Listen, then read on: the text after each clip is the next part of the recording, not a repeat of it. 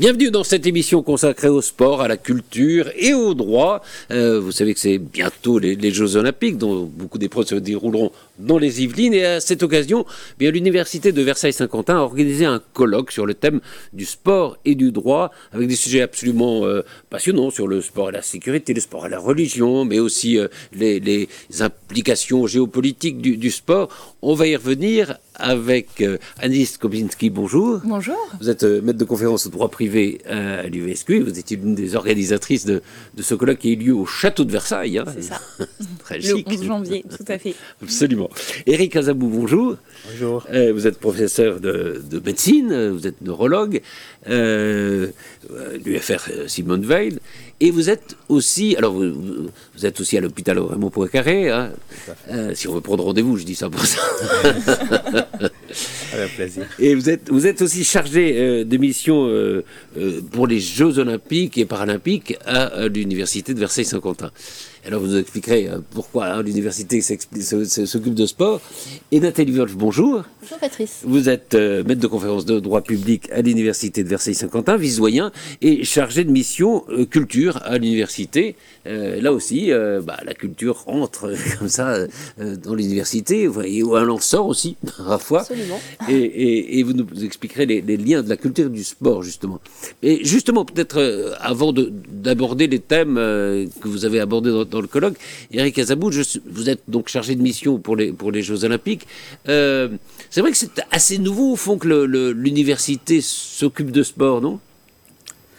Tout à fait, c'est pas si nouveau que ça. L'université a toujours euh, s'est toujours intéressé au sport, mais là, avec l'avènement des JO, ça prend une autre proportion euh, parce que, en dehors du fait que l'université, vu sa proximité avec les étudiants, et son, ses missions d'enseignement, de transmission, l'université a assez rapidement identifié euh, une un positionnement qui lui permet même de faire circuler un peu plus les valeurs du sport auprès des jeunes. Mhm. Surtout que, comme vous le savez, après le confinement, les crises, euh, la crise sanitaire, même le, taux de sédentarité des étudiants qui était déjà élevé, mais c'est accru encore. Et donc, c'est vraiment l'occasion de remettre la place du sport dans l'université pour voilà, motiver les étudiants à la pratique sportive pour euh, à la fois leur santé, mais aussi la réussite, parce que vous savez, le sport, c'est aussi un vecteur de la réussite. C'est vrai que le, les, liens du sport et de la santé, ils sont très forts, au fond. Tout à fait. En fait, on n'y pense pas au quotidien, mais en réalité, euh, le, les politiques de santé euh, sont, du sport sont des politiques de santé. Tout à fait. Et, le fait de, faire régulièrement une pratique sportive entretient la santé au quotidien et aussi dans le, dans le long terme. Alors, dans, votre mission de, de, chargé de mission, justement, de sport pour, pour l'université, euh, vous allez organiser le 30 janvier prochain une journée qui s'appelle Tous au Vélodrome. Tout à fait. Alors, à l'initiative du président de l'université, hein, le, professeur Alain Bouy, nous avons mis en place, avec un partenariat justement et euh, sous la coordination de Nathalie Wolf, tout un programme euh, pour euh, à, la fois organiser des événements scientifiques, sportifs et culturels dans le but de promouvoir le sport. Et, et à ce titre, on a l'université a dédié toute une journée au pour célébrer le sport au Vélodrome, qui est un site olympique. Qui est site olympique, qui, hein. va être un des grands sites. Euh, Exactement, où, ce jour-là, cette journée sera, on aura des conférences, une table ronde, mais également des activités sportives, des animations. C'est ça, il y a des animations pour découvrir des sports. Exactement, les sports de piste, que, le sport du, cyclisme, etc. Et aussi, euh, il y aura un tapis euh, d'athlétisme sur place. Et donc, euh, vraiment, le sport à la fois intellectuellement et, physiquement au vélodrome, c'est ce jour-là. Vous êtes sportif, vous? Si. Alors, le, sport, comme je dis tout à l'heure, c'est vraiment à la fois un facteur de motivation pour les études euh, et ça nous permet, alors comme on le dit tous, hein, d'avoir euh, un esprit sain dans un corps sain. Et c'est voilà, très propice pour avancer dans les études. Alors je vous propose, on va regarder la, bande-annonce de, de, cette journée qui s'appelle donc Tous au Vélodrome et qui a lieu le 30 janvier.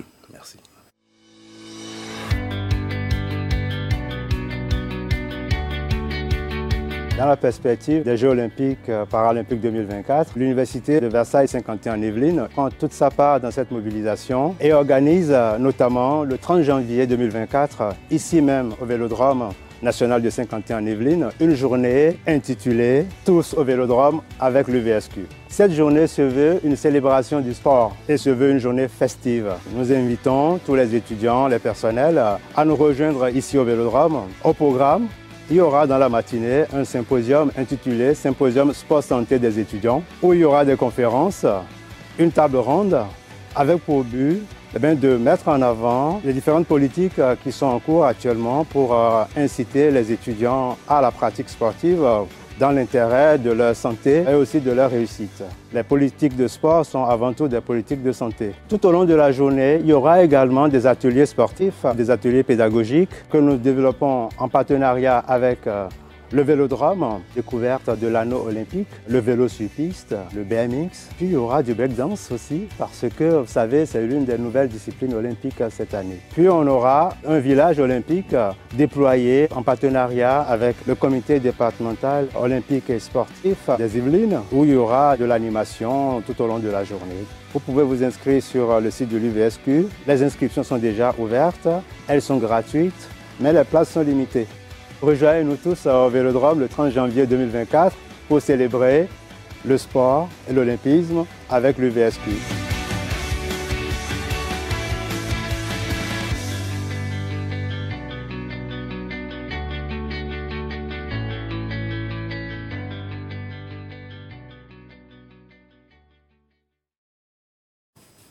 Alors, euh, Eric Azabou, il reste encore des places? On peut s'inscrire encore? On peut s'inscrire encore. D'accord. Ouais, il reste encore des places. Alors, vous voyez, le vélodrome, il est assez grand. Oui. Euh, alors, pour les activités euh, sur piste, c'est un peu réglementé, donc il faut s'inscrire. Les premiers inscrits seront voilà, les euh, premiers servis, mais il y a quand même suffisamment de place pour accueillir voilà, oui, tous ceux qui, tous ceux qui, voudraient venir. Oui, ça vaut le coup d'essayer de voir comment, parce que c'est impressionnant, hein, Très impressionnant. de, rouler sur cette, sur cette piste. Très impressionnant. C'est une expérience à... Je l'ai fait, non, non, je l'ai fait en virtuel. Ah. Ce qui était assez, assez, assez amusant aussi. J'étais nul. Et Nathalie Wolf, justement, puisque vous prenez la parole, euh, il y a aussi le, domaine de la culture qui est, qui est important. Euh, il y, y, a un lien entre la culture et le sport? Bah, écoutez, absolument. Et d'ailleurs, avec euh, donc Eric Azabou, on, travaille vraiment de, de concert. Euh, bah, sport et culture, c'est bah, lié euh, depuis toujours. Hein. Je ne sais pas si vous vous rappelez, il y avait un, un passage très beau dans, le banquet, de, dans, pardon, dans la République de Platon, on lit aussi dans, les lois, où il est écrit qu'un homme a donné, qu'un dieu, pardon, a donné aux hommes euh, la musique et la gymnastique pour faire euh, l'éducation de leur énergie et de leur sagesse. Voilà, mhm. tout est dit. Euh, et aujourd'hui encore, d'ailleurs, dans, la charte olympique euh, actuelle, hein, de, qui date du 17 juillet 2020, eh bien, on fait vraiment l'éloge hein, de cet alliage entre sport, culture et éducation. Donc c'est vraiment deux euh, pôles hein, qui, qui fonctionnent ensemble. Et c'est comme ça qu'on a euh, voulu travailler euh, donc à l'université, avec Anaïs également quand on a monté ces, ces colloques, avec vraiment l'idée d'avoir des colloques qui laissent à la culture une place importante. On a invité des écrivains, on va inviter également des hommes et des femmes de, cinéma, donc on aura des ciné-débats. Oui, il y aura d'autres, d'autres, d'autres colloques hein, d'ailleurs. Voilà, d'autres colloques voilà, dont, dont, Anaïs va, va parler et puis surtout un marathon de lecture. Euh, et un marathon de lecture, absolument. Un marathon de lecture, donc prenez date euh, si vous le souhaitez. Ça c'est quand? Le 2 avril, 18h euh, à minuit tous nos étudiants, le personnel de l'université administrative, technique, vont venir toute la soirée lire des textes autour du sport, autour du dépassement de soi.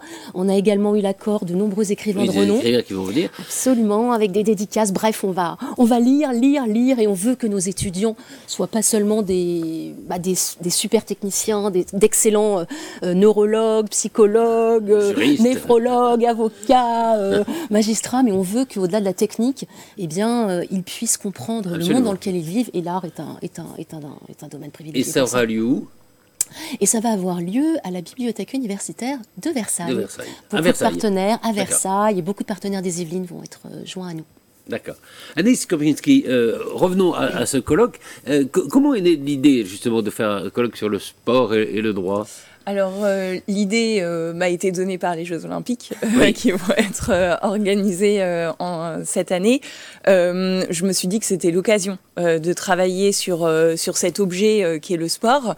et donc j'ai voulu monter tout un cycle de colloques qui permettent vraiment de, d'embrasser toutes les dimensions du droit dans lesquels euh, le sport est un objet en fait euh, juridique.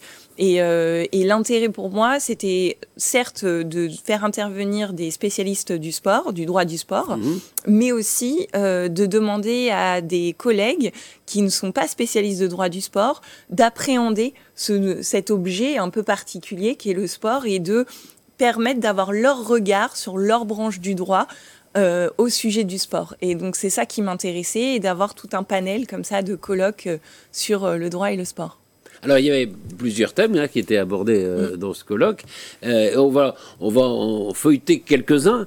et on va peut-être commencer par l'un des premiers thèmes auxquels vous participiez notamment, qui s'appelle Sport et inégalité.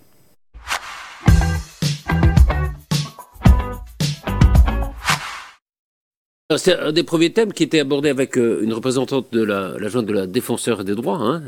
Euh, euh, Eric Azabou, quand on dit sport et inégalité, on se dit bah oui, mais il y a d'abord une inégalité physique. On n'est pas tous égaux devant le sport, non? Tout à fait. Il peut y avoir des inégalités euh, d'ordre physique, mais les, les, inégalités les plus préoccupantes sont celles euh, qui sont d'ordre sociétal. Oui. Euh, donc l'inégalité d'accès aux, équipements sportifs, l'inégalité d'éducation, de, de, culture pour pouvoir accéder à, comprendre que le sport est important et, et, et, chercher, être en quête de, de s'en approprier. Euh, en dehors de ça, il y a les autres inégalités comme les, les, difficultés en rapport avec l'enfermement de sur soi. Euh, comme le dit souvent, on le dit souvent, il y, a, il y, a, des gens qui sont assignés à domicile et donc pour des raisons sociales ne, sortent pas et, par conséquent euh, peu sociabilisés et du coup ne font pas du sport. Et c'est ceux-là qui ont le lourd fardeau de l'obésité et, et, même des problèmes psychocognitifs en rapport avec la sédentarité aussi. Anaïs, euh, euh, alors pourquoi, pourquoi cette présence de la, de la représentante de, euh, de, la comment ça s'appelle c'est pas l'ombudsman mais euh, de, de, la défenseur euh, l'adjointe la défenseuse des droits, effectivement avec Nathalie on s'est dit que ce serait intéressant de pouvoir la faire intervenir sur la notion de discrimination dans le sport. donc les discriminations c'est ça hein? Oui exactement. Et l'intérêt en fait c'était justement de dépasser cette question de l'inégalité sportive au regard des compétences physiques intrinsèques à la personne mais de voir, Voilà, de voir aussi qu'elles peuvent être nourries par euh, des euh, conditions de vie euh, différentes, par des accès différents aux installations sportives, et puis essayer de voir comment le défenseur des droits peut corriger aussi par son action ces discriminations en portant son attention sur, elle nous a expliqué, les questions d'accès aux infrastructures, que toutes les populations devaient avoir accès à ces infrastructures euh, sans discrimination. Et dans, dans, le, dans le principe, il y y a un droit d'accès. Oui, alors effectivement, elle nous a, elle nous a bien expliqué que euh, les collectivités publiques euh, mettent, permettent l'accès à certaines infrastructures euh, et ne doivent pas effectivement discriminer certains, certaines populations, certaines personnes en fonction du quartier d'habitation et que normalement l'accès doit pouvoir être, être permis. et puis, on a aussi des règles juridiques qui viennent corriger certaines tendances à faire une distinction à instaurer des inégalités dans le sport, euh, notamment les inégalités entre hommes et femmes. Euh, et, le droit est peut-être là aussi pour corriger euh, certaines tendances, certains mécanismes qui relèvent en fait de notre société et de voilà d'une évolution qui n'est pas encore aboutie sur l'égalité homme-femme et que l'on retrouve en fait dans le sport, ne serait-ce que sur les équipements sportifs. la question de savoir est-ce que on adapte les équipements sportifs ou non aux femmes? on pense voilà euh, par exemple à la voile euh, avec euh, du matériel peut-être qui peut être allégé pour les femmes, puisque avec une masse musculaire moins importante que celle des hommes. Oui, on, retrouve des inégalités enfin, sociales. C'est ça, au fond, au, fond l'inégalité devant le sport, elle est quoi? Elle est, elle est territoriale, souvent, elle est sociétale, sociale? Oui, elle est sociale. Et puis euh, et sexuelle, euh, donc euh, du coup. aussi, et puis euh, elle apparaît dès, dès l'école, en fait. Mm. et ça, on l'a bien vu lors de nos colloques et on en a discuté. effectivement, les écoliers n'ont pas accès au même sport en fonction de leur lieu de, résidence et de leur lieu d'enseignement et là où se situe l'école. Et évidemment, quand on habite dans les Alpes, eh bien, on peut aller faire du ski. Et puis, quand on est en région parisienne, eh bien, en fonction du lieu d'habitation, on a plus ou moins accès à certaines installations sportives. Absolument. Et puis dans le sud, on fait de la pétanque. Voilà. Ou de la voile. Est-ce que, le bout de l'égalité, au fond, euh, entre, entre les hommes et les femmes, ça sera, ça sera peut-être quand on organisera des, des, compétitions mixtes? Oui, alors euh, il y a cette question qui se pose. C'est vrai que ça, se fait peu et c'est dommage. Il y, a, il y, a, des sports où ça pourrait. Alors il y a des sports où il y a probablement des, des, inégalités physiques, mais il y a des sports où ça pourrait s'envisager Alors le sport parfait pour ça, c'est l'équitation, euh, qui est mon sport de prédilection. Hein. Et effectivement, là, euh, c'est mixte tant pour les cavaliers que, pour les, chevaux, les, euh, hongres et, talons et juments concourent ensemble. Et donc là, il y a une égalité parfaite dans ce sport. On pourrait peut-être s'en inspirer, et encore faut-il effectivement quand même prendre en considération la, différence de, capacité musculaire, physiologique qui est inévitable. Et puis après, il y a toutes les questions de savoir euh, euh, dans quelle catégorie peuvent concourir euh, les personnes qui transgenrent. Et donc là, il, y a des, il y a effectivement des réflexions à mener. Comment, comment, comment ça se passe pour l'instant? Alors, c'est très compliqué. On va avoir une, une intervention dans le prochain colloque à ce sujet qui aura lieu au mois de... Enfin, le troisième colloque qui aura lieu au mois de mai euh, sur euh, la santé et l'environnement. Et euh, une doctorante interviendra sur cette question. et donc, elle nous expliquera comment on peut, quelles solutions on peut trouver. Pour l'instant, c'est très compliqué parce que les personnes sont considérées comme devant concourir dans, la catégorie qui est la leur euh, à l'origine. À l'origine, c'est des hommes, euh, pas un homme qui devient une femme et femme pour une femme qui devient un homme. Mais euh, mais il y a des il y a des transgenres qui se mm. considèrent ni comme hommes ni comme femmes. Bien sûr. alors, est-ce qu'on va créer une, troisième catégorie non, Nathalie Non, mais c'est vraiment enfin, un sujet intéressant. Hein. ça montre les limites, au fond, de, bah, de l'articulation de tous nos droits entre eux, parce que c'est ça, au fond, le, droit, c'est d'arriver à concilier euh, des droits et des libertés qui sont des exigences contradictoires. Mm. on veut plus d'égalité, mais est-ce qu'en créant plus d'égalité, on ne crée pas de nouvelles discriminations Et voilà, là, le juriste doit faire preuve, et le juge, on verra, vont faire mm. preuve de, de plus en plus de subtilité dans la façon de résoudre ces problèmes. Il y a eu des, procès, par exemple, de de personnes transgenres euh, pour participer à des épreuves euh, sportives Oui, alors euh, il y a eu des, décisions, des, un contentieux. je ne vais pas vous en parler dans le détail, mais effectivement, il faudra venir au colloque du mois de mai. On, en, parlera parce que c'est vrai que c'est un, sujet passionnant. Eric Casabou, il y a, une question qui ressurgit là beaucoup, on la voit dans les journaux, avec l'organisation des Jeux Olympiques, c'est au fond, est-ce que on sait que l'Angleterre, par exemple, est un pays sportif, qu'il y a des pays sportifs, et on se demande est-ce que la France est vraiment un pays sportif? Vous avez une réponse à ça? Vous essayez, vous faites, vous faites en sorte que ça devienne, en tout cas. La, France, de par son histoire et, de par ce qui se fait, est, vraiment une nation, une des grandes nations sportives du monde, même si la France est peut-être pays, un, pays petit en, taille, si on veut, mais, même en matière de sport, le rayonnement international du sport français euh, est de. Voilà. Mais parce qu'on dit par exemple, vous, en parlez, de le dire. Vous en parliez pour l'université, mais c'est vrai pour l'éducation. Dans, dans, dans, les pays anglo-saxons, c'est une matière aussi importante que les autres, euh, l'éducation physique. En, France, alors c'est en train de changer, mais pendant longtemps, ça a été considéré comme euh, voilà le truc qu'on faisait euh, deux heures par semaine. Exactement. En France, c'est d'ailleurs l'un des, l'un des sujets que nous allons aborder lors du symposium le 30 janvier. Il y a aujourd'hui quelques, puisqu'on a invité des représentants de l'ANASTAPS, donc l'Association nationale des étudiants en STAPS, pour nous parler, puisqu'ils ont fait une enquête nationale auprès des étudiants, euh, représentés par 20 000 étudiants, pour voir étudier un peu les questions de la sédentarité, mais aussi les freins actuellement, les freins qui s'opposent mhm. au développement du sport universitaire français. on aura aussi la directrice Île-de-France de la Fédération française du sport universitaire qui interviendra aussi euh, l'objectif étant de mettre un peu en avant euh, ces freins-là que nous avons et, principalement, en dehors de la motivation des étudiants, les freins sont aussi au niveau des structures euh, de l'université. Comment dédier du temps à la pratique sportive de façon bien claire, comment créer des unités d'enseignement du sport et avec, voilà, de façon incitative pour que les étudiants puissent s'approprier?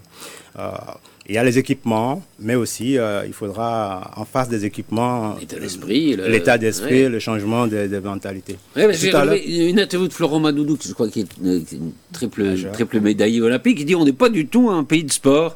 Euh, il dit ils ont réduit à deux euh, les heures de, cours de PS. On peut pas dire qu'on peut être la meilleure nation en mettant ces moyens-là, c'est pas possible. On a de très bons talents, mais on n'a pas les infrastructures. Ouais. Euh, je, suis à moitié d'accord avec lui, mais effectivement, il est dans son rôle. On est à un moment où il faut faire bouger les choses, donc il faut. voilà. Là, il a fait une déclaration, je pense, sur le coup de colère pour dire qu'il y a, qu a il y a matière de se bouger au, niveau institutionnel pour, pour, donner un peu plus de temps au sport et aussi plus de moyens au sport à l'université, mm. mais aussi simplement dans la population.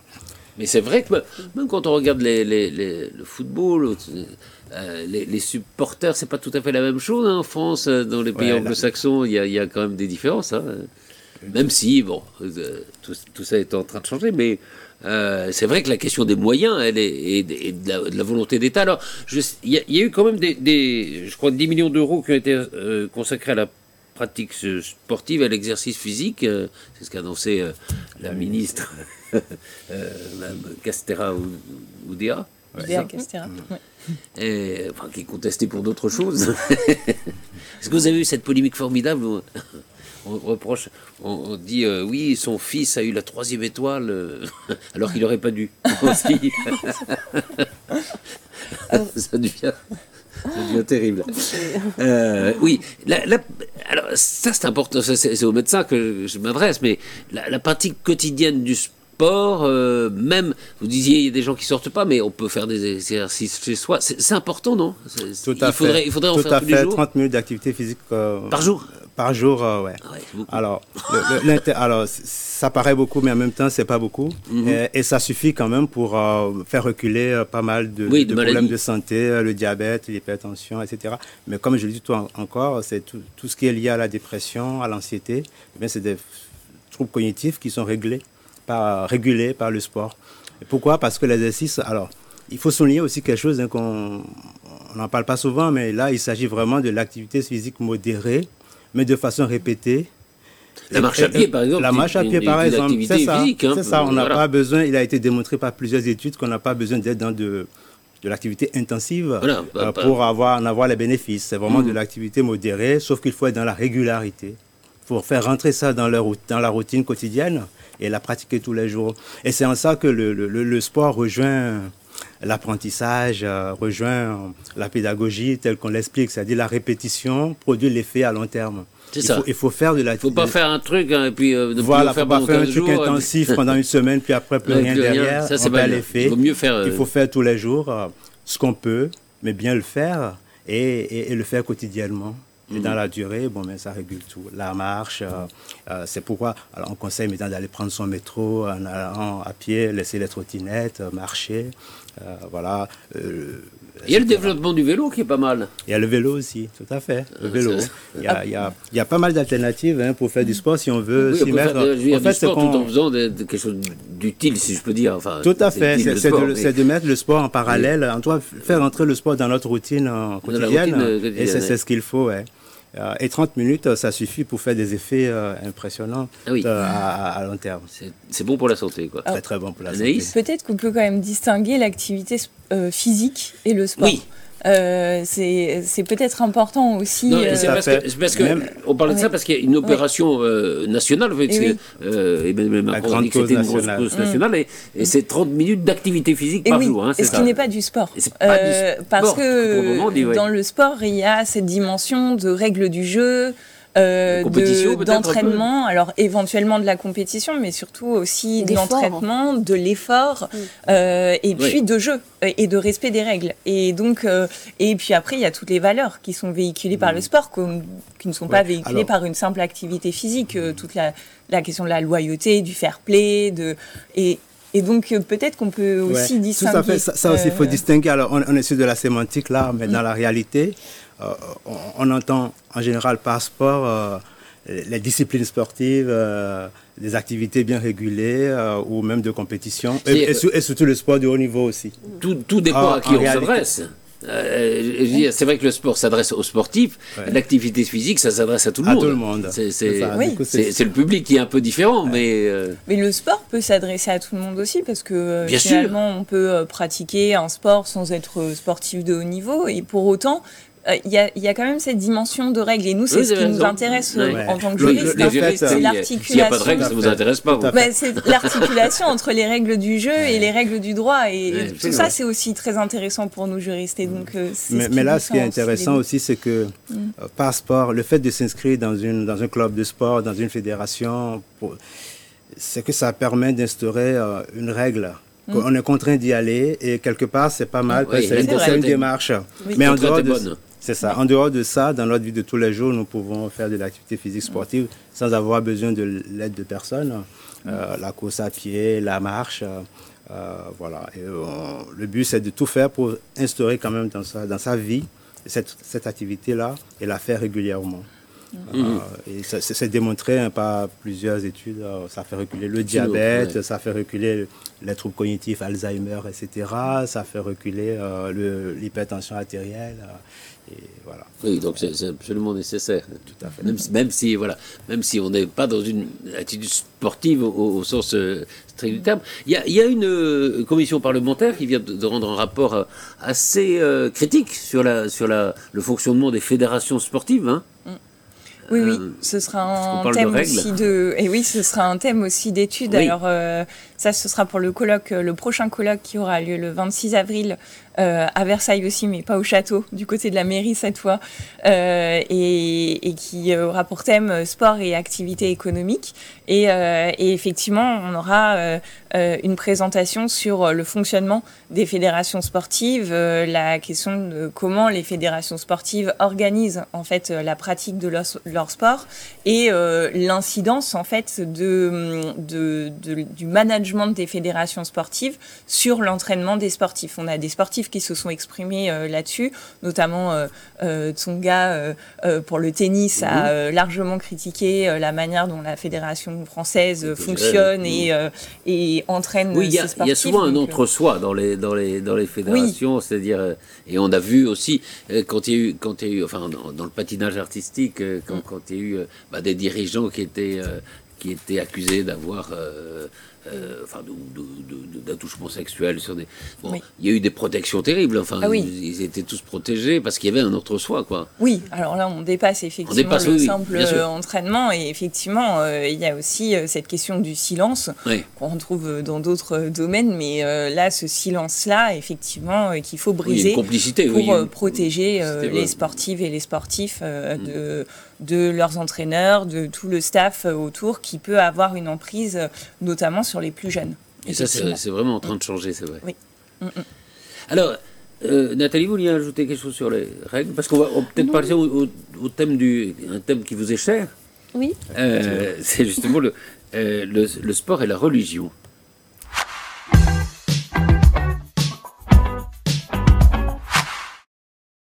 Alors, sport et religion, a priori, comme ça, on se dit ça n'a rien à voir.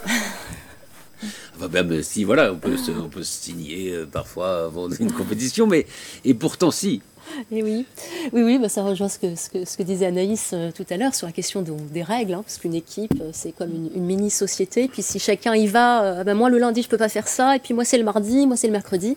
L'équipe ne peut pas aller à la piscine s'il y a des garçons, etc. Hein. Donc c'est ça, c'est pour que l'équipe fonctionne, le service public fonctionne, il faut qu'il y ait un minimum de, de règles communes. Alors c'est vrai qu'a priori, on pourrait se dire que Eh bien, justement, le sport, il est vecteur euh, de, on l'a dit, de, vivre là où on oublie le reste, justement. C'est ça, d'égalité. Il fait sauter toutes les barrières culturelles et linguistiques. Ben, on ne demande pas à quelqu'un qui joue avec vous euh, s'il est euh, croyant, pas croyant. Hein. Exactement. Donc on pourrait dire, c'est ça, exactement. Et on pourrait dire que c'est un rempart extrêmement solide euh, contre la, propagande, le prosélytisme, le communautarisme, voire le, radicalisme. Et on se rend compte que, eh bien, justement, au contraire, le sport est un porte-voix. Euh, euh, des radicalités, notamment religieuses. C'est même un miroir grossissant. Il y a eu pas mal d'études euh, récemment, hein, au cours des dernières années. Je pense par exemple à l'étude du Conseil d'État. Euh, il y en a eu plusieurs, 2018-2019. Il y a le, rapport de l'inspection générale de l'éducation, le rapport du Conseil des sages de la laïcité, les livres du sociologue Hugo Micheron. Enfin bref, tous, ces, tous ces derniers rapports qui nous montrent que le sport, c'est vraiment le lieu privilégié de l'entrée religieux. Mais d'ailleurs, comme l'éducation. Hein. C'est pas, c'est pas, c'est pas très le étonnant. noir hein. du sport d'ailleurs. Absolument. Il montrait ça dans les, dans, dans les clubs, enfin, euh, oui, qui étaient, qui étaient souvent infiltrés, soit par, euh, euh, oui, par des, des, religieux radicaux. Mm. Ah oui, on a des publics euh, vulnérables, des enfants, et, comme, comme l'est l'éducation, euh, voilà, c'est vraiment un lieu privilégié pour ceux qui, pour les idéologues qui voudraient euh, mettre à plat les, principes républicains. Alors, bah, les règles en France, c'est assez clair, puisqu'on a un État laïque, donc ça veut dire bah, d'abord la liberté religieuse, et on s'est beaucoup, beaucoup battu pour arriver à ça. Ça, ça a mis des siècles d'intolérance, de, de massacres, donc c'est très, très précieux. Et euh, chacun donc a, la liberté religieuse, les sportifs aussi, tous ceux qui font du sport. Alors, la liberté religieuse, mais les signes religieux. Par exemple, il y, a, eu, euh, je crois, un arrêt du, Conseil d'État, une décision du Conseil d'État euh, sur le port du voile au foot. Mhm. Enfin, en tout cas, d'un signe religieux pour les femmes au football. Oui, alors donc oui, la liberté religieuse, mais voilà, la liberté religieuse en France, voilà, elle est, elle, est, elle, est, assez particulière. On a ce qu'on appelle la laïcité à la française. Donc ça veut dire que depuis 1905, il y a la liberté d'opinion religieuse, chacun peut croire à ce, à ce qu'il veut, même changer de religion. Et on a aussi euh, la, liberté de culte, collectivement, c'est ce que dit la loi 1905, et également donc la séparation de la sphère politique et de la sphère religieuse. Mmh. Donc ça veut dire que l'État est neutre, et ça veut dire que dans les services publics, euh, on a une, une, neutralité qui s'impose. Et à l'école, par exemple, on n'a pas le droit d'aller nager en burkini, on est obligé de suivre un cours de PS, euh, etc. Donc ça, c'est pour les services publics, et les fédérations bah, dont on parlait à l'instant euh, qui sont, euh, qui sont euh, agréés ou délégataires de services publics, eh bien, elles peuvent, dans leur statut, eh bien, interdire le port de signes religieux, la manifestation religieuse. Elles ont cette liberté-là. Et évidemment, voilà, ce qui, ce qui est pas simple. alors nous, en France, le Conseil d'État était très clair dans l'affaire des hijabeuse. Il a dit voilà, pas de du hijab pendant les manifestations sportives parce que ça empêche le bon fonctionnement du service public et puis ça peut créer des risques d'affrontement et euh, de confrontation. Donc vous voyez, il y a vraiment les deux aspects, fonctionnement du service public et ordre public au, sens, euh, euh, sens large du terme. Donc ça, c'est ce qui a été dit cette année, enfin il y a quelques mois par le Conseil d'État, c'est très clair. C'est aussi ce que, dit la charte olympique. Il y a un article très clair, l'article 50 de la charte olympique, je, vous le cite parce que les mots sont importants, aucune sorte de démonstration ou de propagande politique, religieuse ou raciale n'est autorisée dans un site ou un emplacement olympique. Bon. La charte olympique, c'est le comité olympique. Voilà, c'est ça. Donc la charte olympique, euh, voilà, ce sont les règles qui, qui, vont s'appliquer. Bon, alors après, quoi Voilà, mais alors voilà, le problème, c'est qu'on a déjà vu, par exemple, euh, on, il y a voyait tout à l'heure des, des, des, des, athlètes. Euh, quoi, iraniennes, oui. iraniennes. iraniennes. par exemple. Voilà, qui, qui sont voilées. enfin, exactement. Qui sont, bah, voilées, mais enfin, qui, qui ont la, la, tête. voilà, on voilà, voilà une, une, athlète iranienne, lanceuse de javelot. Absolument. Voilà. Oui, alors euh, voilà, on verra si le CIO va, respecter la charte olympique. Déjà, il a, il a transgressé pas mal de fois. Il y a plein d'exemples. Euh, bah, vous citiez les, Iraniennes, par exemple en 96 à Athènes, au JO d'Athènes. Euh, c'est une tireuse à la carabine. C'est la première fois d'ailleurs qu'une donc une femme est autorisée à, porter le, foulard islamique lors d'une compétition. En 2004, le CIO transgresse sa propre règle, notamment pour des raisons financières. Hein. il va autoriser le, le port du hijab, avec une logique qui consiste au fond à dire que le port euh, du foulard islamique est une question non pas culturelle, mais culturelle. Voilà, c'est l'argument qui est souvent invoqué. Voilà. C'est pas, pas, la, pas la religion, au fond, voilà. Exactement. Et qu'on avait, c'est un argument qu'on avait retrouvé euh, bah, tout récemment. ça, c'est ceux qui défendent le port qui disent. Oui, ou, le, CIO pour le pour l'autoriser. C'est ça. Et, oui, parce que le CIO l'autorise. Hein, oui, c'est ça. c'est très ambigu. Hein. C'est très ambigu et ça nous rappelle, je ne sais pas si vous, vous, avez en tête, il y a quelques mois, le contentieux de l'abaya à l'école, où les associations. Oui, il disait c'est culturel. Alors, c'est génial. Non, elle disait voilà, elle disait c'est culturel. C'était culturel. Mais en même temps, et ça c'était génial, et ça montre vraiment toute l'ambiguïté du sujet, les contradictions dans lesquelles sont prises mhm. euh, ces associations-là. Elle soulevait quoi? Elle, faisait, elle formait ce qu'on appelle un référé liberté, donc on va devant le juge de l'urgence pour avoir très vite euh, la suspension d'une décision. Et elles invoquaient quoi? La liberté religieuse. Donc elles disent c'est culturel, c'est pas culturel. Mais c'est au nom de la liberté religieuse. la liberté religieuse. Donc vous voyez, elles sont un peu prises au propre piège de, leur, de leurs argumentations. et je suis au championnat du monde de football euh, féminin. Euh, euh, il, y a, quelques mois. tout le monde regardait l'équipe de, du Maroc parce qu'il y avait justement une, arrière, quoi, arrière droite ou arrière gauche, je crois, qui, avait le voile. Voilà, tout le monde se disait. oui, mais la FIFA n'a pas les mêmes, appréhende pas la même, les choses de la même manière que la FFF. Mhm. en France. Absolument. Donc, on verra comment les choses vont se passer pendant on va voir, Oui, on va voir ce qui va, ce qui va se passer, euh, comment seront traités, bah, oui, par exemple, les athlètes iraniennes. Euh, oui, bien sûr. Euh, parce que là, oui, il y a un il y a un dictat. On dit c'est culturel, c'est culturel, c'est aussi politique, hein, souvent. Oui, absolument. non? Tout à fait. Tout à fait, parce que là, ça touche à quelque chose où, imaginez, chaque pays a ses lois, mais quand on tombe dans le domaine de l'olympisme et du sport international, eh bien, il faut des règles qui s'appliquent euh, à différents pays où il y a différentes législations et différentes cultures euh, religieuses, etc. Et la charte est là pour euh, donner un cadre, mais on voit bien que mm. c'est... Oui, il y, a des compromissions, quoi, des, compromis. Exactement. Pas si des, compromis ou des compromissions. chacun, chacun peut juger comme ça. après, mais en effet, voilà, la charte n'est pas totalement respectée au, nom de oui, au nom des identités euh, nationales. Nationales. Hein oui, absolument. Et dans un autre domaine, même si on n'est pas dans le sport, je, pensais là récemment à cette, je ne sais pas si vous vous rappelez, c'était euh, en 2019 à Moscou, lors du championnat d'échecs. Mm. Il y avait eu cette femme iranienne, puisqu'on parle des femmes iraniennes, Miltra euh, euh Ejazipour. Elle a fait sa compétition d'échecs, donc championne iranienne. Elle a fait sa compétition d'échecs en retirant son voile. Euh, islamique, sauf qu'elle n'a pas pu ensuite retourner en Iran, donc elle est exilée en France. Elle vient d'avoir la nationalité française il y a quelques mois, j'ai vu ça. Et euh, évidemment, elle ne peut pas retourner dans son pays, euh, sinon elle risque, bah, sa vie. donc c'est intéressant de voir aussi le châtiment de cette femme iranienne qui avait retiré son voile. Oui, c'était avant Macha Amini. En... Oui, oui, c'était un petit peu avant. Absolument. Euh, euh, Anaïs, vous voulez ajouter quelque chose sur ce thème, non? Je pense qu'on a, on, a bien fait le tour, Oui, parce qu'il y, a beaucoup de thèmes. Alors, on n'est pas obligé d'aller. Euh, mais il y a un thème qui est, très intéressant, je trouve, c'est le sport et la sécurité. On va en parler beaucoup pour les JO. Oui.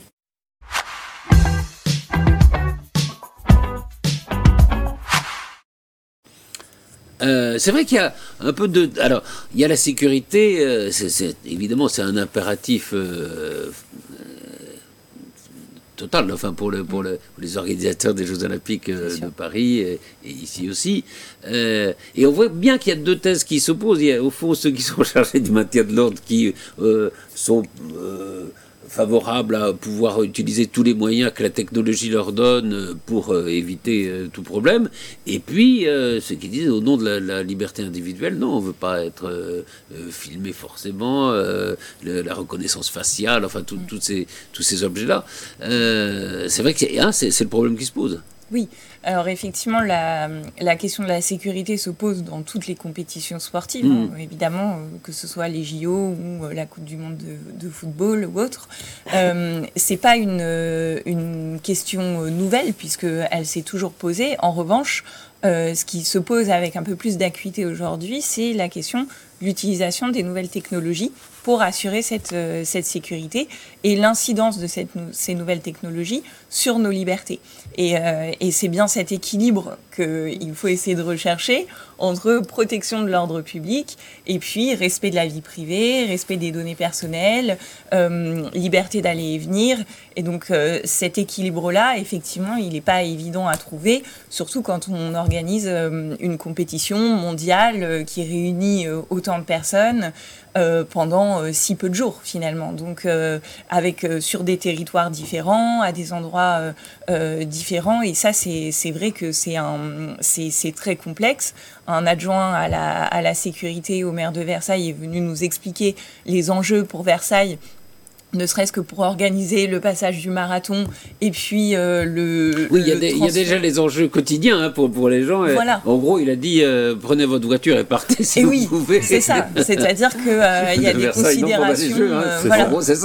c'est très concret. C'est-à-dire comment on permet au marathon de passer dans les rues avec une sécurité assurée et donc pas de voitures qui stationnent dans ces avenues qui sont occupées très, très fortement par, par les véhicules. Donc euh, c'est très concret. Très intéressant parce que si on prend l'exemple des Yvelines, euh, il y a deux territoires très différents. C'est vrai que Versailles est plutôt une petite ville, si je peux dire, enfin avec des, rues. C'est vrai qu'il faut il faut dégager.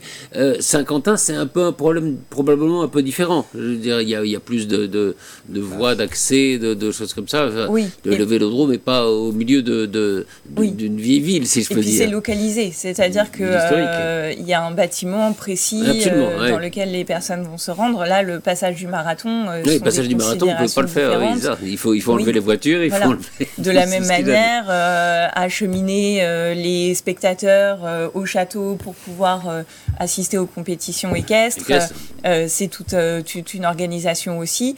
Et donc, et effectivement, les collectivités sont quand même confrontées à, à des, à des problèmes qui leur sont finalement inédits et qui leur seront posés sûrement qu'une fois dans, dans notre vie, parce que si on voit à peu près le cycle de, de, des JO en France, bien, c'est une fois par siècle. donc, euh, donc de toute façon, c'est aussi une expérience euh, qui va être faite une fois et qu'on ne pourra pas rentabiliser, en tout cas euh, sûrement pas pour les JO d'été.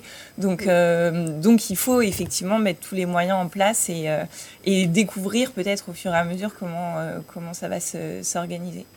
Mais alors, je parlais d'utilisation des, des, moyens techniques. Alors, mm. il y, a, y, a, y, a, une décision du Conseil constitutionnel qui est, qui est très intéressante là-dessus, sur l'utilisation des drones et sur la, la vidéoprotection, euh, qui est plutôt réticente non, me semble-t-il, l'utilisation de ces, technologies Alors surtout la question du traitement euh, par algorithme en fait euh, euh, des, des, images qui sont captées par les caméras. effectivement, la, la, question a été de savoir si on pouvait permettre un tel traitement, si on pouvait permettre un traitement sans contrôle humain ou avec un contrôle humain. Est-ce qu'on pouvait permettre aux caméras géothermiques de pouvoir filmer et donc de détecter aussi finalement les les émotions, l'état d'esprit, essayer de, comprendre l'état d'esprit dans lequel est la personne euh, quand, euh, quand elle apparaît sur la caméra. Et donc, euh, donc il y a aussi des enjeux qui, sont, qui se présentent grâce à de nouvelles technologies. Et, et la crainte, effectivement, c'est de se dire que si on a investi dans des outils euh, tels que ceux-là, euh, même si on nous promet que ce sera, voilà, si on nous promet que ce sera utilisé euh, juste ponctuellement parce qu'il y a des enjeux très spécifiques de sécurité pour les JO qu'on comprend parfaitement, le risque c'est effectivement de pérenniser ce type d'usage. Donc, donc le Conseil constitutionnel a pris une décision qui est aussi de, de limiter euh, cette euh, l'utilisation euh, de et le traitement par algorithme de, des images qui seront captées pendant les Jeux Olympiques. Mais vous avez raison de dire que probablement, si c'est si c'est autorisé, ça ne va pas s'arrêter. Les retours en arrière, en général. Les retours en arrière, on les, on les connaît pas hein, dans ce genre de, de, Et puis on a, on a bien vu euh, pendant la crise sanitaire aussi, avec les Covid track, euh, mm. tous les contrôles qu'on avait, les QR codes, euh, avec l'identité, on a dû faire bouger pas mal le droit pour. Mm. Voilà. Et donc les protections des, des, des les protections individuelles de, posent problème actuellement. Et avec les JO, ça va continuer à s'élargir. C'est un, Nathalie, c'est vrai que c'est un, problème qui ressurgit. Il a raison, hein, c'est vrai que le, Covid a fait ressurgir cette, question du contrôle euh, d'un côté, de, de la liberté euh, individuelle de l'autre. Euh, et j'ai l'impression que c'est quelque chose peut-être auquel on ne pensait pas trop jusqu'à présent, qui, redevient un problème essentiel. Oui, absolument. Hein. c'est ce qu'a montré Eric. la Covid a, et, et, les deux états d'urgence d'ailleurs, hein, lutte contre le terrorisme et contre la pandémie, qui, qui sont des nécessités euh, bah, qu'on comprend tout à fait, avec des, mmh. avec des risques euh, très, très importants hein, pour, euh, pour, la sécurité au sens large du terme, mais qui, ont fait, qui ont repoussé au fond hein, les limites de ce que l'on considérait comme étant acceptable. C'est ça aussi. Et notre rapport aux, nouvelles technologies, on, voit cette servitude volontaire vers laquelle chacun se jette euh, en donnant toutes ces données. Oui, il y avait déjà avec les réseaux sociaux, souvent, voilà, les, gens qui donnent tous les détails sur leur vie privée, et, en disant euh, après, euh, comment on attend à ma vie privée, mais on attend à ma vie privée, ils donnent tous les, tous les, tous les détails sur les réseaux sociaux déjà. Enfin, bon. C'est ça, et, et, pas seulement, et c'est ça, c'est-à-dire que ce sont des données qui sont transmises pas seulement à l'État, euh, qui, sont, qui est nouveau, conservés euh, généralement. Voilà, mais aussi à des entreprises, euh, des grandes entreprises, les GAFAM, qui ne hein, sont pas soumises aux mêmes règles que, que, que celles auxquelles l'État est soumis et qui posent encore d'autres questions. Oui. Donc c'est pas seulement la surveillance de l'État, mais c'est aussi la surveillance de ces grands groupes auxquels nous sommes tous. Bah, c'est leur gagne-pain, hein, ces grands groupes, d'avoir le plus de données sur, précises sur les individus qui qui se servent d'eux, non mm. hein, Oui, oui. Et puis il faut, euh, il faut trouver une proportionnalité en fait dans les moyens qu'on va mettre en place, euh, parce que on ne peut pas sous prétexte d'organiser des Jeux Olympiques euh, développer des moyens qui portent fortement atteinte à nos libertés. Donc il va falloir trouver un équilibre. Un équilibre. Et, ça, ça va dépasser l'enjeu des JO. Hein, Exactement. Mais, mais, mais le, moment des JO est évidemment très important sur, sur ce thème. Euh, autre thème, peut-être le, dernier malheureusement, parce que, mais, mais qui, est, qui, est, qui est passionnant, c'est celui des, des, rapports du sport et de la politique, des JO et de la politique.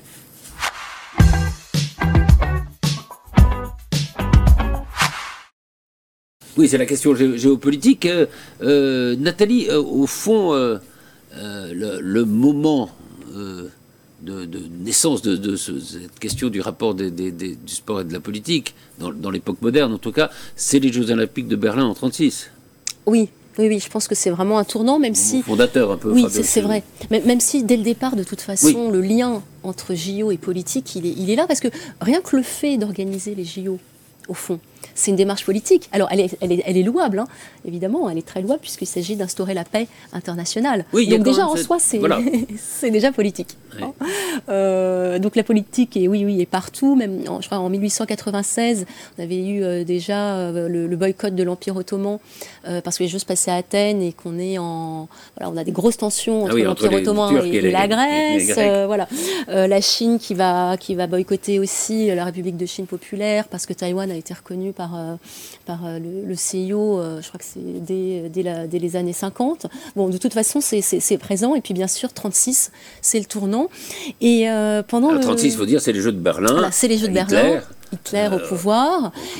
Et, et, évidemment, il y a, il y, a, il y a des débats hein, dans, dans, dans, les pays. Et, et, vous avez le livre de, Pierre Assouline euh, qui s'appelle Le nageur. Et Pierre Assouline raconte qu'en France, par exemple, il y a eu un, débat est-ce qu'il faut participer ou pas aux, Jeux Olympiques? Et il y a un jeune député qui se lève, qui a 25 ans, et qui dit non, il ne faut pas c'est un déshonneur de participer, d'aller d'aller euh, aux Jeux Olympiques de Berlin, et c'est le jeune Pierre Mendès France. oui, c'est ça. Mais c'est le seul. Et c'est le seul. c'est le seul. Hein. C'est vrai que la question du boycott, elle se pose tout de suite, hein, très vite, mais finalement, euh, il y a très peu de boycott en réalité mm. euh, de, de, ces jeux. Il y a peu de boycott, et il y a même. cette, cette, histoire incroyable, c'est que la délégation américaine, les deux grands sprinteurs, les deux premiers sprinteurs de la délégation américaine sont des juifs, Hitler dit pas question que des Juifs participent euh, au JO et puissent gagner une médaille d'or. Et les Américains acceptent. Les Américains acceptent. Et c'est comme ça que le fameux Jesse Owen vient remplacer eh bien l'un des, deux juifs qu'on a prié de ne pas participer et va devenir aussi célèbre. Aussi célèbre, oui. oui. Et, d'ailleurs, c'est une sorte de clin d'œil de, l'histoire, puisque c'est un athlète noir qui remplace un athlète voilà, juif, ça. ce qui pour Hitler est une sorte d'humiliation absolue. Hein. Absolument. D'ailleurs, il, part du, il part du stade hein, dans la victoire de Wen, il ne remettra plus les pieds. Enfin, c'est. Donc là, c'est l'élément fondateur. Oui, pardon, Eric. Comment dire l'ironie du sort? Oui. alors, alors que. Et, et, Assouline explique bien, en fait, il, il faut même pas attention à ça.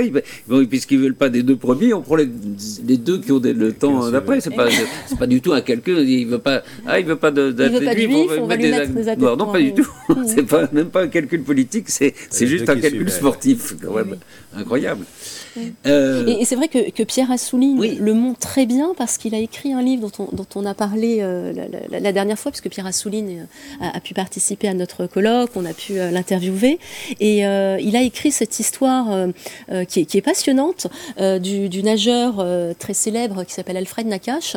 Alfred Nakache, c'est donc un champion de natation français. Il gagne donc championnat de France, Europe. Il devient recordman du monde. Hein. C'est un spécialiste de la nage papillon. c'est voilà, Brasse Papillon, pardon.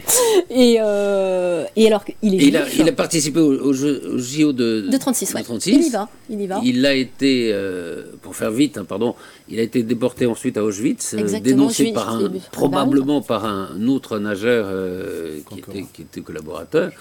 Euh, et il va reparticiper, c'est là qu'il y a une sorte de de force incroyable. Il va reparticiper à, aux Jeux Olympiques suivants. Quoi. Oui, oui parce qu'il réussit, il fait partie des très rares escapés. il a même fait la marche de la mort et il réussit à, à faire partie des, rares escapés d'Auschwitz, euh, Buchenwald, alors que sa femme et sa fille. Euh, et le, livre est passionnant justement sur cette période euh, bah, de, de, l'avant-guerre et de la guerre, évidemment, et, et des, des, camps de, des, camps, des camps de la mort, mais et, et, justement du rapport du sport avec, avec cette politique-là à ce, moment-là. Oui, c'est ça. C'est vrai que Pierre Assouline montre très bien ça, cette période de l'occupation, euh, et à travers le sport, voilà, il nous montre comment sport et politique sont, sont, sont, absolument euh, ont des liens indéfectibles, mm. et qu'on va retrouver plus tard, en 68 à Mexico. Quand Alors, les... on va retrouver, oui, euh, pendant la guerre froide. Pendant la guerre hein. froide. c'est là qu'il y a des boycotts. en gros, quand c'est aux États-Unis, les Russes boycottent, mm. et quand c'est en Russie, les Américains n'y vont pas. En gros, c'est ça, hein, mais. Euh, et puis après ça, alors on a tendance à penser que ça se, ça calme une fois la, chute du mur de Berlin euh, et la fin du communisme. C'est pas tout à fait le cas. Non, on va avoir ben, en 68 les, deux athlètes euh, euh, noirs ah qui vont lever le poing au moment de recevoir les, médailles et qui d'ailleurs, pour lutter contre, enfin, et dénoncer la, ségrégation raciale aux États-Unis, qui d'ailleurs seront bah, sanctionnés. Hein, d'ailleurs, ils seront évincés ensuite des Jeux pour ne pas avoir respecté bah, le, ce dont on parlait tout à l'heure, oui, un le, principe de neutralité révolutionnaire. révolutionnaire. Tout à fait. on trouve encore des tentatives, hein, d'ailleurs, de, boycott, mais en, réalité, euh, euh, je, pense par exemple à la dernière Coupe du Monde de, football, on avait eu plus ou moins les Norvégiens, si je ne me trompe pas, je ne connais pas très bien en foot, mais qui étaient déjà, déjà plus qualifiés, qui avaient tenté de... Il y avait les, les questions de, l'homosexualité euh, qui étaient au Qatar. Qui, qui est, avec des, discours très, très homophobes mm. de, dirigeants qatariens. Et, et, il y a eu toute la, oui, toute la, discussion, est-ce qu'il faut se mobiliser ou pas? Est-ce qu'il faut porter un brassard qui montrerait mm. que on n'approuve pas euh, ce que disent les Qatariens? Finalement, on n'a pas fait grand-chose. Les, les velléités hein? ont très vite été euh, mises à leur place, ouais. C'est un peu ça la, leçon générale. Je ne sais pas si on peut en tirer une, parce que ça dépend aussi des circonstances, mais, mais souvent, euh, au fond, les, les, bah, les, les, ou les dictatures ou, euh, les, pouvoirs euh, forts s'en sortent plutôt bien, non, face au sport? Vous ne trouvez pas?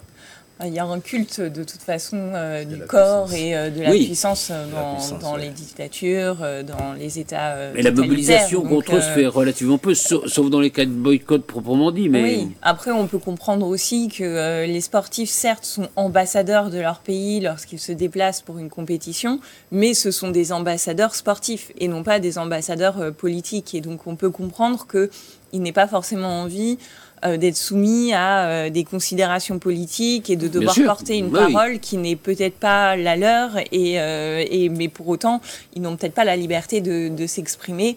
Et donc euh, le retour au pays peut être euh, un peu difficile. donc, euh, on pense à l'Ukraine et la Russie, bien sûr. Hein, évidemment. L'Ukraine avait menacé de, de, boycotter si jamais la Russie était invitée. On a trouvé une solution qui est un peu. C'est ça, avec le drapeau. moyenne, puisque les, les, athlètes russes pourront venir, mais sans, sans se battre sous le, sous le drapeau russe, enfin d'une façon neutre. Bon. Mm. C'est vrai que c'est mais parce que c'est le problème que vous posez, c'est-à-dire que est-ce qu'on doit s'en prendre aux sportifs pour faire payer euh, la politique de, l'État auquel ils appartiennent. C'est ça. Après, il faut peut-être distinguer les sportifs qui ont soutenu euh, ouvertement euh, leurs voilà, leurs dirigeants. et, et, on a vu hein, des sportifs, notamment en Formule 1, hein, sanctionnés et écartés pour cela. Et puis, et puis les sportifs qui, eux, ne se sont pas exprimés et qui s'entraînent aussi, parce qu'il faut bien comprendre que cette compétition-là, elle a lieu tous les 4 ans. Bah, c'est un objectif de toute une vie. Une vie. Et donc, on ne participe à des JO que deux, trois fois dans sa vie de sportif. Et, donc, euh, voilà, après, ça dépend des sports, mais, effectivement, c'est mm. c'est quand même important de comprendre que c'est un objectif euh, dans une vie.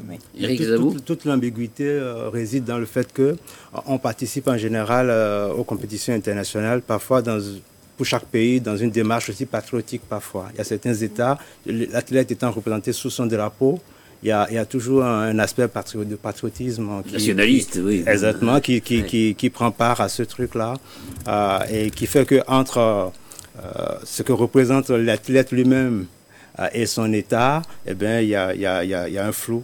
Il y a un flou, oui. on, va, on, va, bien le voir avec les, les, les, athlètes israéliens, parce qu'il risque, il y a des pays qui risquent de, de boycotter, euh, bah, s'il n'y a jamais un match enfin, contre de foot, je ne sais pas, peu importe, contre l'équipe israélienne. Mais ils ont été boycottés de toute façon depuis tout le temps, les Israéliens, par certains pays, par certains joueurs ou pays. Euh, euh, avant, avant même euh, la, guerre euh, du mois d'octobre.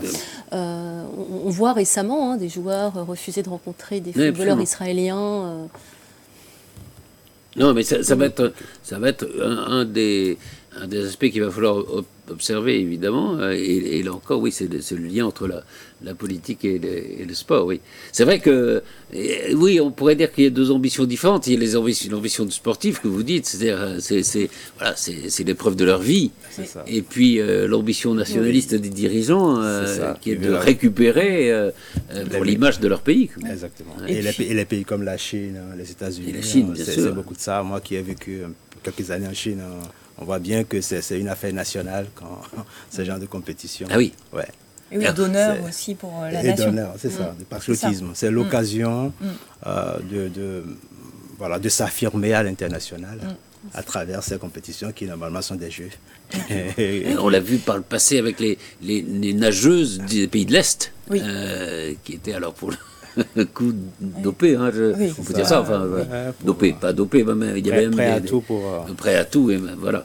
Euh, pour, pour, pour, gagner, parce que c'était c'était l'image de leur pays qui était, qui était derrière. Oui, une pression aussi sûrement des dirigeants euh, pour euh, ramener des médailles et sûrement justifier aussi certaines politiques dans certains pays. On sait qu'en Chine, il y a une politique très forte sur... oui, c'est un outil de communication. de développement des infrastructures, etc. Et puis c'est sûr que eux, ils font pas que deux heures de sport par jour à l'école, enfin par semaine à l'école. à l'école, le PS est un peu mieux représenté. Voilà. Ah, Merci beaucoup, merci, merci à tous les trois. La suite, alors, 30 janvier, tous au Vélodrome. Tout à hein fait. Et puis le, prochain colloque Alors le prochain colloque le 26 avril, euh, le vendredi, donc euh, à Versailles, euh, du côté de la mairie. et puis les deux autres, donc ce colloque-là, ce sera sur les activités économiques. Et puis les deux autres sur la santé et l'environnement. Et le dernier au mois de juin qui aura lieu sûrement, on l'espère, à Paris. et qui portera sur les normes et la justice. Juste avant les Jeux. Voilà, juste avant on aura le marathon de lecture, le, Et le, marathon. Venez lire la lecture, notre souffle. Voilà. quelle, date? 2 euh, avril, 18h, minuit. Ben voilà. On vous attend pour lire, Patrice. absolument. Il se passe toujours quelque chose à l'université. Et en dehors des murs de l'université même. Merci à tous les trois. Merci beaucoup. Patrice.